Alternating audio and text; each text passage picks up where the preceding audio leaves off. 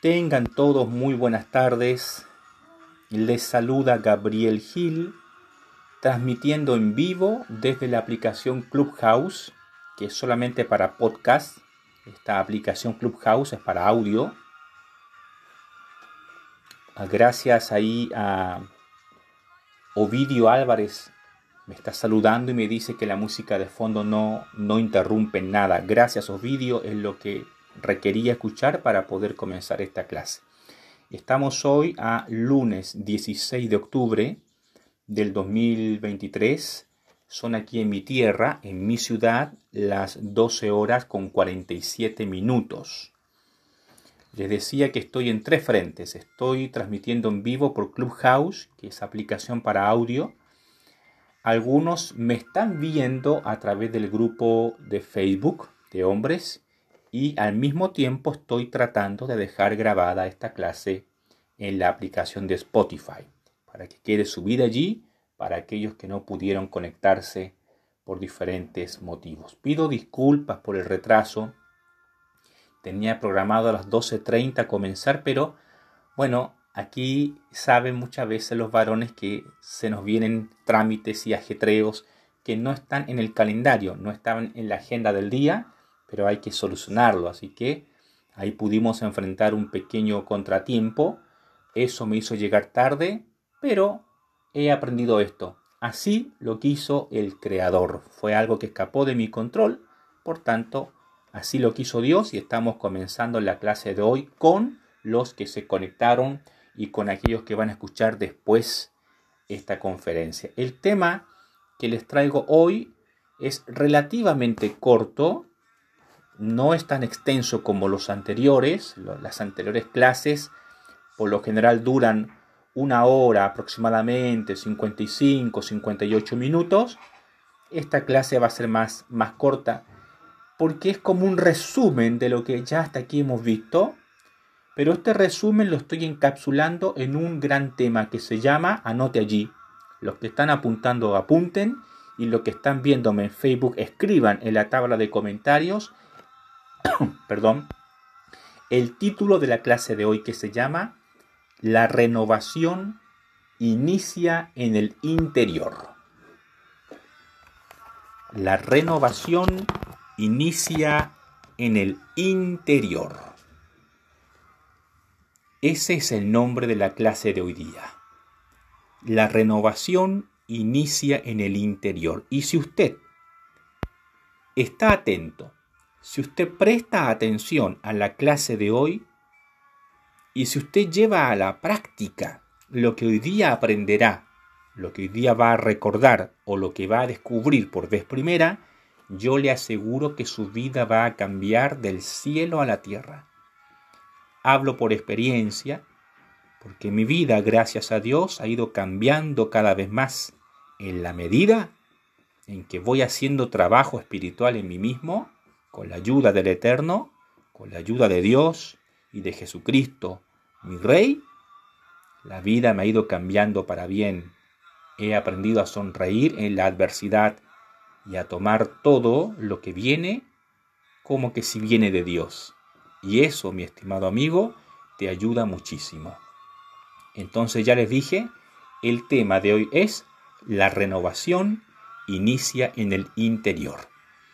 Recuerden, si el audio está bajo, por comentario me van indicando, suba el audio o bájele a la música de fondo para no interrumpirles. Vamos a comenzar esta clase con una primera y gran verdad, una verdad decidora, una verdad profunda, una verdad simple en esencia, pero profunda en existencia. Y esta es la verdad con la que comienzo la clase hoy día. Dios es experto en renovación. Anote allí, apunte en su cuaderno, en su libreta o en la tabla de comentarios si que están siguiéndome en Facebook esta gran verdad.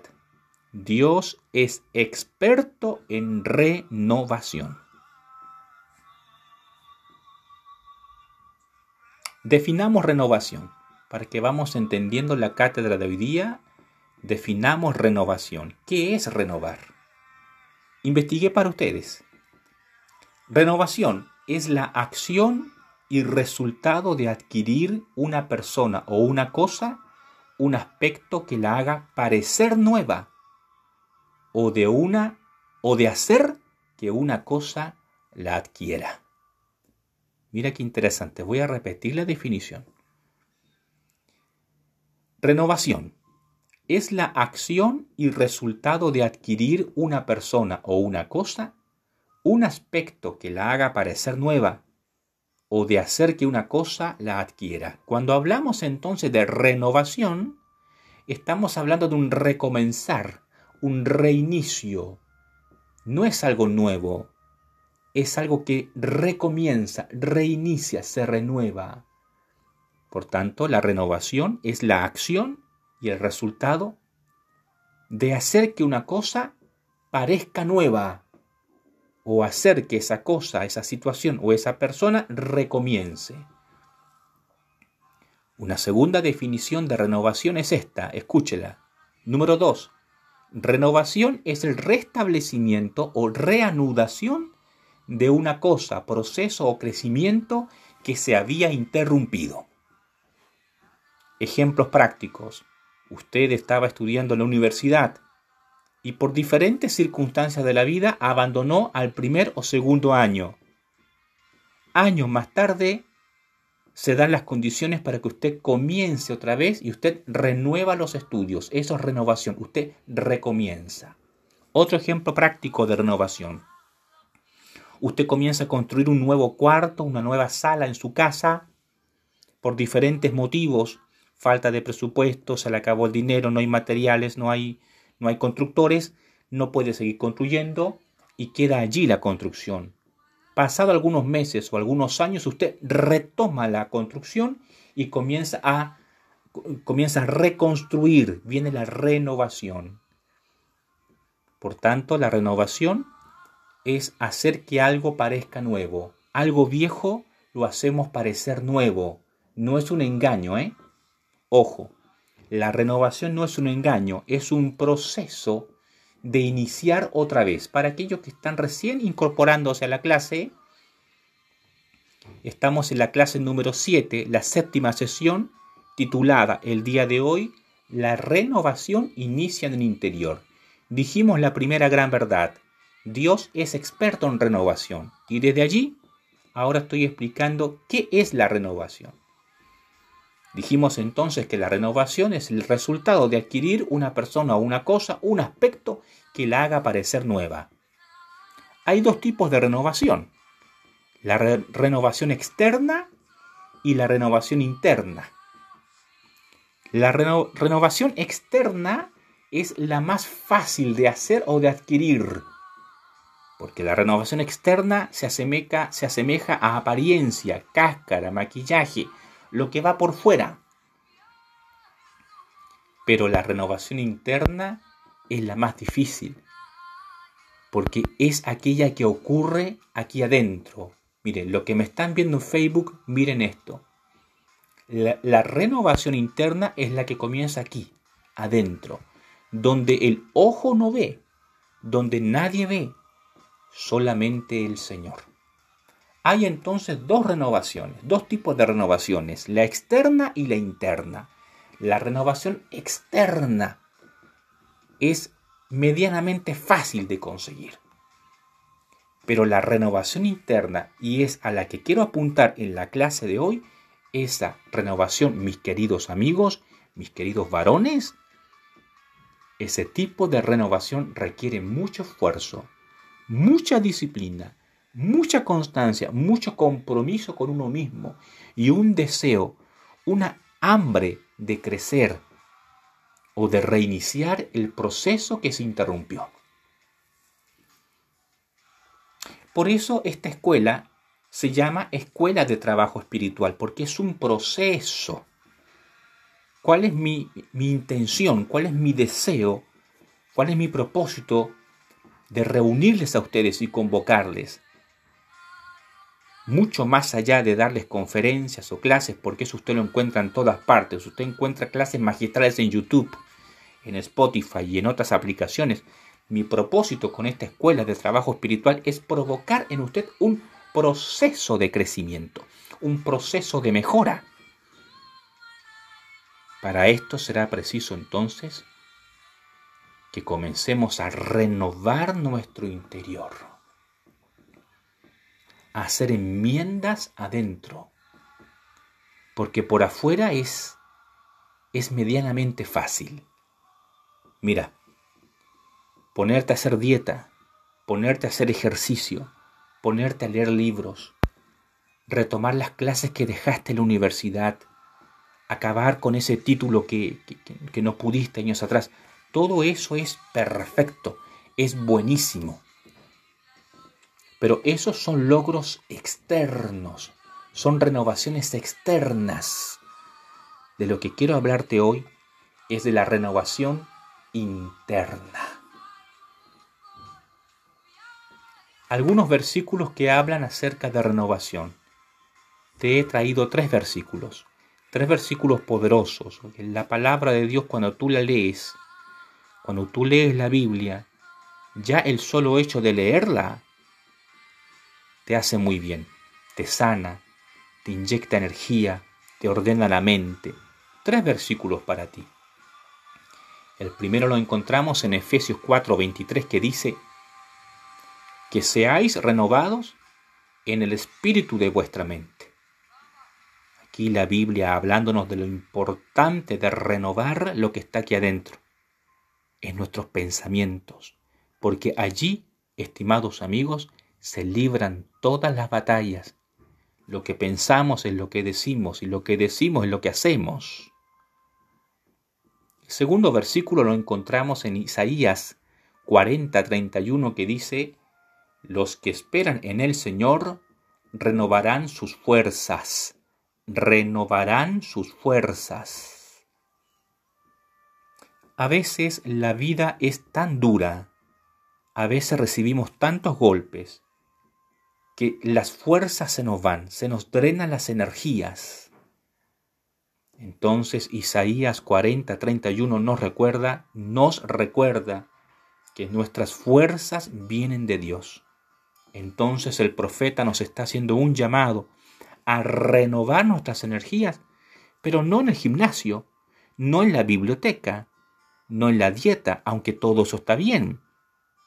Vamos a renovar nuestras fuerzas esperando en Dios, en nuestra comunión con Dios. El tercer versículo lo encontramos en Colosenses 3.10. ¿Qué dice este pasaje? Fantástico. Voy a leerles. Colosenses 3.10 dice, y os habéis vestido del nuevo hombre, el cual se va renovando hacia un verdadero conocimiento, conforme a la imagen de aquel que lo creó. Frase clave en este pasaje, conforme a la imagen de aquel que lo creó. El fabricante por excelencia, Dios, el creador, te diseñó con un plan. Él tenía un plan maestro y él quería que tú llegaras a ser este tipo de persona, este tipo de hombre. Pero por nuestras propias malas decisiones y malas conductas y nuestros desaciertos, nosotros muchas veces vamos truncando ese plan y vamos enchuecando la imagen que Dios quería que nosotros tuviésemos. Una imagen perfecta.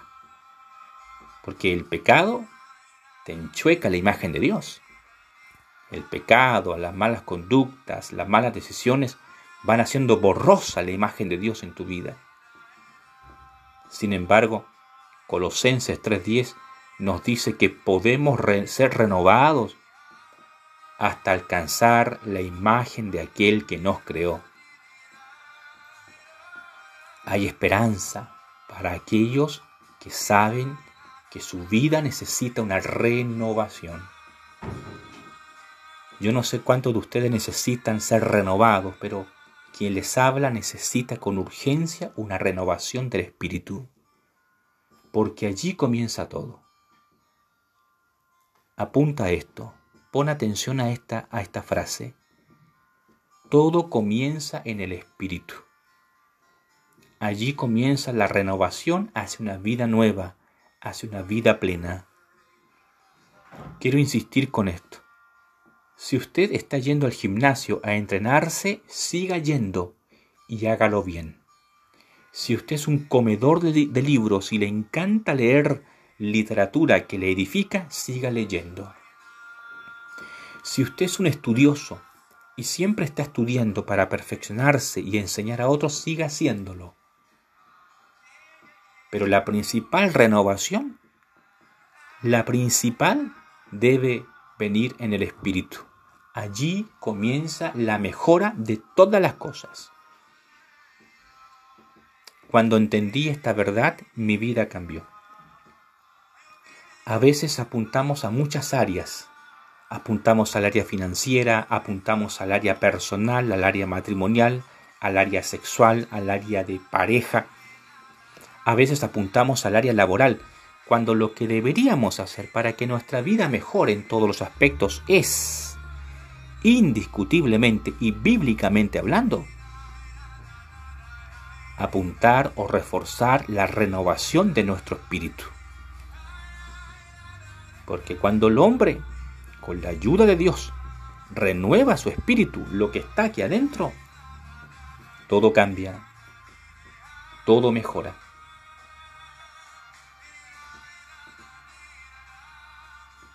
El Salmo 51, versículo 10, dice algo muy interesante.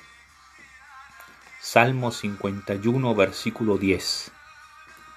Voy a leerles este pasaje que es estremecedor cuando tú lo lees y entiendes lo que el salmista estaba intentando transmitir. Realmente la Biblia te la Biblia te hace pedazos y te vuelve a armar. La Biblia te destroza y te vuelve a componer.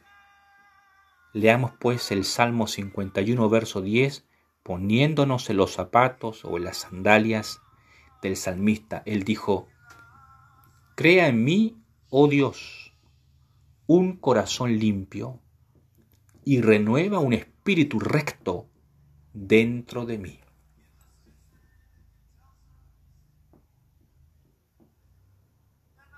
notamos aquí en el salmista una urgencia espiritual. Él sabe que las cosas no marchan bien en su vida. El salmista sabe que algo no marcha bien. Y el salmista también sabe que la solución a esto no se encuentra en situaciones externas. La solución se encuentra en lo interno donde solo Dios puede operar, donde solo Dios puede obrar. Por eso Él dijo de forma tan sentida, crea en mí, oh Dios, crea en mí. Porque el Dios creador, el Dios del Génesis, que creó el universo entero, el cosmos, las estrellas, sol, luna, los astros y todo lo que vemos en el planeta, animales y seres vivientes, ese mismo Dios creador del Génesis es el mismo Dios que se nos presenta a diario y a quien nosotros podemos pedir, crea en mí un hombre nuevo. Ayúdame a ser mejor como hombre, como hijo, como padre, como hermano. Ayúdame a ser mejor como esposo. Ayúdame a ser un mejor trabajador, un mejor emprendedor. Ayúdame a ser un mejor ministro en el caso de los ministros o pastores que me estén escuchando el mismo Dios de la creación del Génesis es el que puede ayudarte para hacer de ti una mejor versión de ti mismo. Pero esta mejor versión no ocurre de la noche a la mañana. Esta versión debes trabajarla, debes pulirla. Así como un carpintero que trabaja su obra, así como un alfarero que trabaja su vasija, o un artista que trabaja su cuadro cuando lo está pintando, esto no ocurre en un par de horas. Esta nueva creación, esta mejora, esta versión 2.0 es parte de un proceso de mejora continua que ocurre en el interior de aquellos que abrazan la renovación espiritual como un estilo de vida. La renovación espiritual solo ocurre en aquellas personas que deciden hacer de Dios su maestro, su mentor, su creador, su alfarero, el que los modela. Déjeme saber si, si se está entendiendo la clase de hoy día. Escríbame en los comentarios los que sean rápidos con los dedos allí, ya sea en Clubhouse o en Facebook, si la clase se está entendiendo. Para aquellos que recién se incorporaron, estamos viendo el tema de hoy llamado La renovación inicia en el interior. Crea en mí, oh Dios, un corazón limpio. Corazón limpio, dijo el salmista. Gracias a los que están comentando. Israel X Callao dice Dios lo use poderosamente. Pastor Gil nos ayuda mucho su mentoreo. Gracias por el resumen. Gracias Israel por, por tu comentario. Lo recibo con mucha alegría. Crea en mí, oh Dios, un corazón limpio, dice el salmista, porque él reconoce él reconoce que su vida no está muy limpia como quisiera estar. ¿Cuántas veces nos hemos sentido como el salmista? No sé si te ha, pasado alguna vez que tú sabes que tu vida no está muy limpia, que tu mente no está muy limpia, tus manos están un poco sucias. Bueno, esta plegaria nace del corazón. Dame un corazón limpio, dice el salmista, y renueva. Escuche, y renueva un espíritu recto dentro de mí. ¿Quién más está comentando? Juan Carlos Remache dice, crea en mí, oh Dios, un corazón limpio y renueva un espíritu recto dentro de mí. Gracias Juan Carlos, él está escribiendo la cita bíblica del Salmo 51.10. Si bien es un salmo, es un verso de la Biblia, usted lo puede convertir en una plegaria personal. Más bien le recomiendo que usted memorice este versículo y que lo repita diario todas las veces que usted crea que es necesario, sobre todo cuando le invadan esas sombras o esas tinieblas que, que no lo dejan avanzar. Cuatro verdades obtenemos del Salmo 51, verso 10. Cuatro verdades. Anótelas o escúchelas. Aquí va la primera. Cuatro verdades del Salmo 51, verso 10. Número uno, Dios creó al ser humano como un espíritu, como un alma, contenido en un envase llamado cuerpo. Tenemos que entender que somos seres espirituales. No somos seres corporales. El cuerpo viene después, la mente viene después. En esencia somos espíritu. Somos seres espirituales envasados en un cuerpo. El cuerpo es nuestro envase, el cuerpo es un vehículo pero somos seres espirituales, así nos creó Dios, para ser seres de espíritu. Ahora, este espíritu necesita algo que lo contenga, y ese algo es el cuerpo. El cuerpo entonces es como un envase, no sé si me está entendiendo, ¿no? Cuando tú compras una botella de agua, por ejemplo, tú lo que quieres usar es el agua que está dentro del envase. El envase es la botella. Pero tú lo que compras no es el envase, compras el agua que está dentro de la botella, porque entiendes que el contenido mismo es más valioso que el envase. Lo mismo ocurre con nosotros. Somos seres espirituales que estamos envasados en este cuerpo carnal. Esa es la primera verdad. Número dos, segunda verdad de Salmo 51.10. Este espíritu espíritu que Dios puso en cada uno de nosotros, debe ser cuidado, protegido y alimentado por el mortal. Su misión es proteger, cuidar y alimentar el espíritu que Dios le dio. El problema, estimados amigos, es que la mayoría de los mortales, la mayoría de nosotros, descuidamos nuestra alma, no le damos la importancia de vida y la mal alimentamos. Le metemos a nuestro interior todo tipo de comida chatarra espiritual. No cuidamos el alma, no velamos por el alma, porque se nos, mal, se nos ha mal enseñado, le damos prioridad al cuerpo y la mente, olvidando que el espíritu es prioritario. Tercera verdad, número tres. Cuando el mortal peca en contra de su alma, hace que ésta se pervierta. Las perversiones existen a diferentes niveles de pecado. Hay cierto tipo de pecados o de faltas que lo que hacen es que pervierten el alma. Ahora, entienda bien esto. Todo tipo de pecado mancha el alma, la va astillando, la va dañando, la, va la corroe. Es por eso que el Señor, en un acto de misericordia, renueva nuestra alma todos los días, pero esto lo hace en las noches. ¿Por qué en las noches? Cuando por fin el cuerpo malcriado y, y la mente arrogante se duermen, se tranquilizan, cuando entramos en ese estado de sueño, de dormir, el alma no duerme, el alma está activa, el alma en ese momento está siendo trabajada por Dios, está siendo sanada, limpiada, desmanchada, está siendo reparada por el Eterno. ¿Cuándo ocurre ese proceso? En las noches.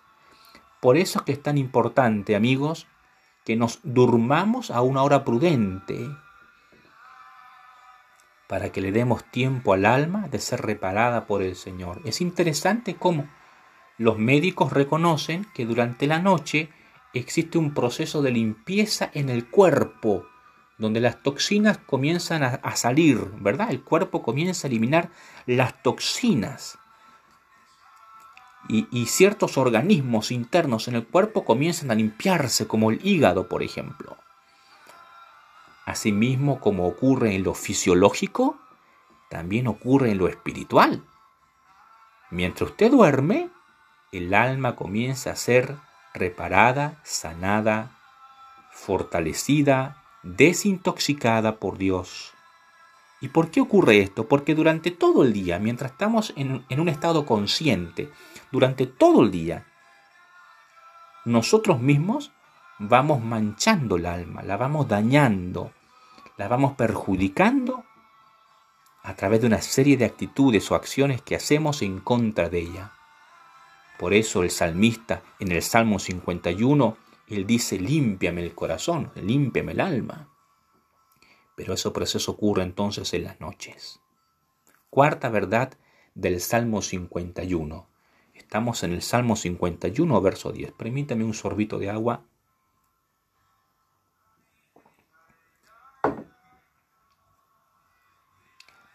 Número 4. Cuarta verdad. El alma, al ser desatendida, se resiente, se enferma, se quiebra, se tuerce. Cuando no tratamos al alma correctamente, cuando no la atendemos, cuando la mal alimentamos, cuando le metemos todo tipo de basura a nuestro interior, el alma se nos resiente, se nos enferma, se nos quiebra, se tuerce. Palabra clave, el alma se tuerce. Por eso que algunas personas andan con caminos torcidos y nada les sale. Cuando el alma entonces no está siendo atendida correctamente, vienen los cansancios físicos, los miedos, las angustias, la oscuridad mental, la desesperanza, la tristeza y el enojo. Entonces, amigos, no es que tengamos estrés, no es que es exceso de trabajo, es que hay carencia espiritual en su vida. Como usted no está atendiendo correctamente el alma, el alma se le está resintiendo y se le está enfermando. Usted necesita una renovación espiritual y esta renovación comienza en su interior. Volviendo al Salmo 51, el contexto del Salmo es dramático. Es dramático. El salmista había cometido un grave pecado, adulterio, uno de los más graves en la escala de las faltas. Por eso el salmista clama a Dios y le pide que le enderece el espíritu, porque sabía que habían chuecuras, desorden y torceduras en su interior.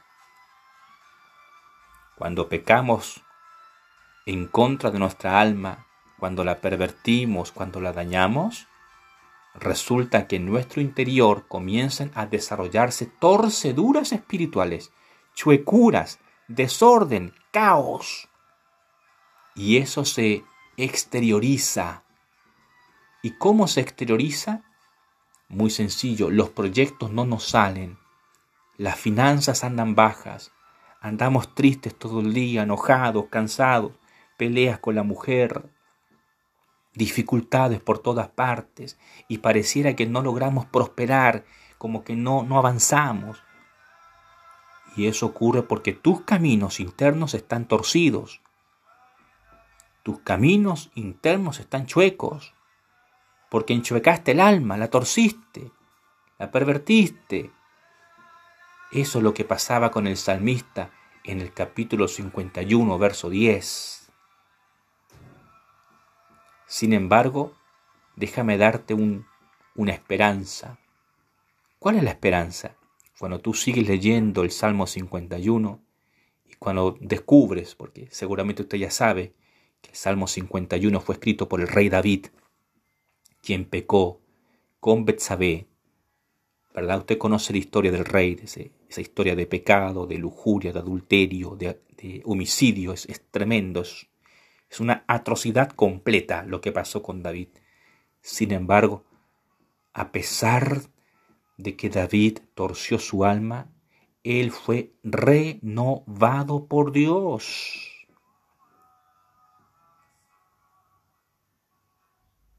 El rey David fue restaurado por Dios, pero la renovación en David comenzó en su interior. en su interior. Allí comenzó el trabajo de restauración de Dios en el rey David. Y ese es el mensaje de esperanza que quiero transmitirte. Usted también puede ser renovado. Pero la renovación siempre comienza en el interior. Es allí donde el ojo no ve, ni el oído escucha, donde el hombre no puede llegar, Dios puede llegar. David estaba atormentado, David estaba deprimido, se sentía culpable, miserable, se sentía sucio. No sé cuántos se han sentido alguna vez así.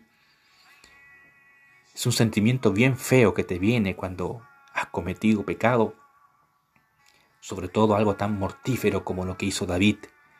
Había una mezcla de sentimientos en su interior, culpabilidad, asco por él mismo, sentía miedo, angustia, se sentía ah, hasta con un feo olor espiritual.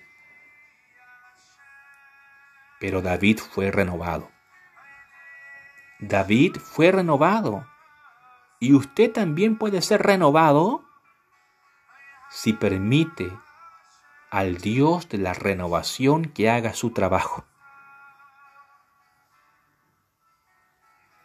En Deuteronomio 16:18, Deuteronomio 16:18, leemos lo siguiente. Dice, jueces y alcaldes pondrás en todas las puertas de tus ciudades, que el Señor tu Dios te dará en tus tribus.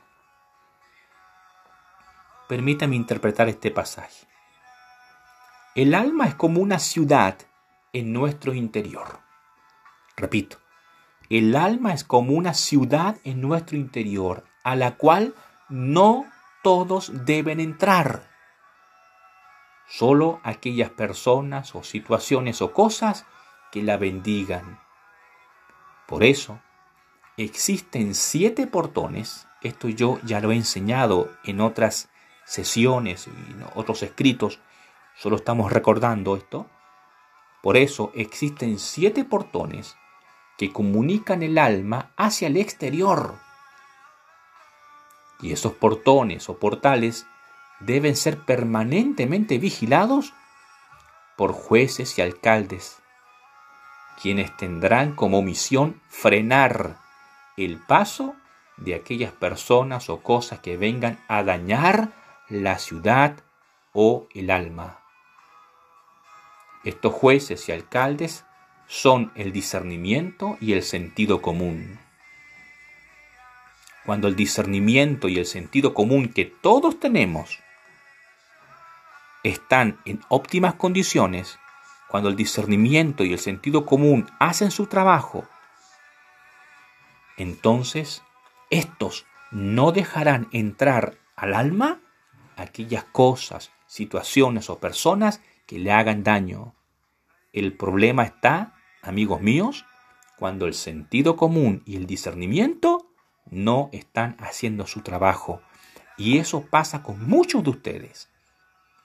Y eso pasa con la generación de hoy. En la generación de hoy, y por generación no me refiero solamente a jóvenes, también me refiero a adultos, ancianos, el sentido común parece que se desvaneció. El discernimiento parece que ya no está, porque tú hoy día ves una cantidad de gente haciendo idioteces, imbecilidades impresionantes. Tú te preguntas, ¿dónde quedó el sentido común? ¿Dónde está el discernimiento? ¿Dónde está la sabiduría? Respuesta, se fueron, se fumaron. Entonces, como ya no hay jueces ni alcaldes espirituales drenando, filtrando, frenando aquellas cosas que entran al alma, como ya no hay jueces ni alcaldes, entonces hoy día el mortal deja entrar a su interior todo tipo de cosas que le hacen daño. Y por eso es que al final del día, de la semana, del año, las personas andan cansadas, malhumoradas, enfermas, porque su ciudad, llamada Alma, no está siendo vigilada por los jueces y alcaldes. Déjeme saber si se está entendiendo la clase, porque estoy hablando cosas profundas acá y, trato de ir lento para que usted entienda y va recibiendo. Mientras usted me escribe allí, por favor, hágame el favor de, de retroalimentarme. Si puede escribir en el chat de Clubhouse, hágalo. Mientras usted lo hace, vuelvo a leer el pasaje de Deuteronomio 16-18 que dice, jueces y alcaldes pondrás en todas las puertas de tus ciudades que el Señor tu Dios te dará en tus tribus. Dijimos entonces que el alma es como una ciudad que tenemos dentro y que los jueces y alcaldes son el sentido común y el discernimiento. Dijimos que cuando estos dos hacen su trabajo, entonces el alma está segura. También dijimos que hay siete puertas o siete portales que comunican el interior del alma con el exterior y que en estas puertas los jueces y los alcaldes deben estar allí, ¿verdad? Para hacer su trabajo de porteros, de guardias, para frenar lo que entra. ¿Cuáles son las siete puertas? O los siete portales. Ya, ya les he enseñado esto, simplemente vamos a recordar. Mira, me saco los lentes solo para recordarle esto. Los siete portones son, mírenme, los que están en Facebook pueden mirarme. Los que están en Clubhouse, imagínense lo que estoy haciendo. Entonces, los siete portones son los dos ojos, las dos orejas, las dos fosas nasales y la boca. Hay ahí siete puertas. Dos, dos, dos y una. En total, siete puertas. Estas siete puertas físicas son las que comunican el alma interna hacia el mundo externo. Aquí va la, verdad de lo que intento enseñarles con esto. Lo que miramos, lo que escuchamos, incluso lo que olemos y también lo que hablamos y comemos, afectan. Afectan para bien o para mal el alma.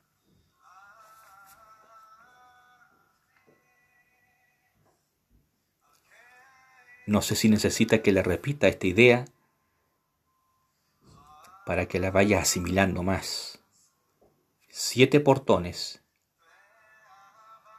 Cada portón tiene alcaldes y jueces espirituales puestos por Dios, discernimiento y sentido común. Pero no todos los jueces y no todos los alcaldes están haciendo su trabajo. Dijimos entonces que los siete portones son los dos ojos las dos, dos orificios en nuestras orejas, las dos fosas nasales y la boca. Dijimos también que lo que miramos, lo que escuchamos, lo que olemos y lo que hablamos y comemos afectan para bien o para mal nuestra alma. Por eso entonces que hay, hay, que poner tanta atención a lo que estamos mirando. Mucha atención a lo que estamos mirando.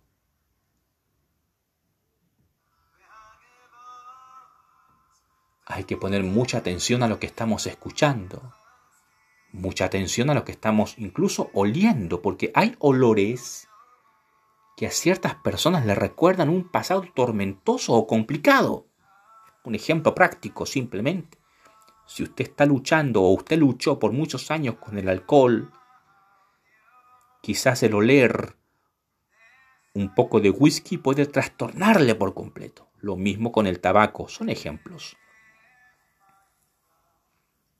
Entonces, si queremos que el alma se nos renueve, si queremos que Dios trabaje en la renovación de nuestro interior, tenemos que ponernos pilas, atentos a lo que estamos mirando, escuchando, oliendo y hablando, comiendo.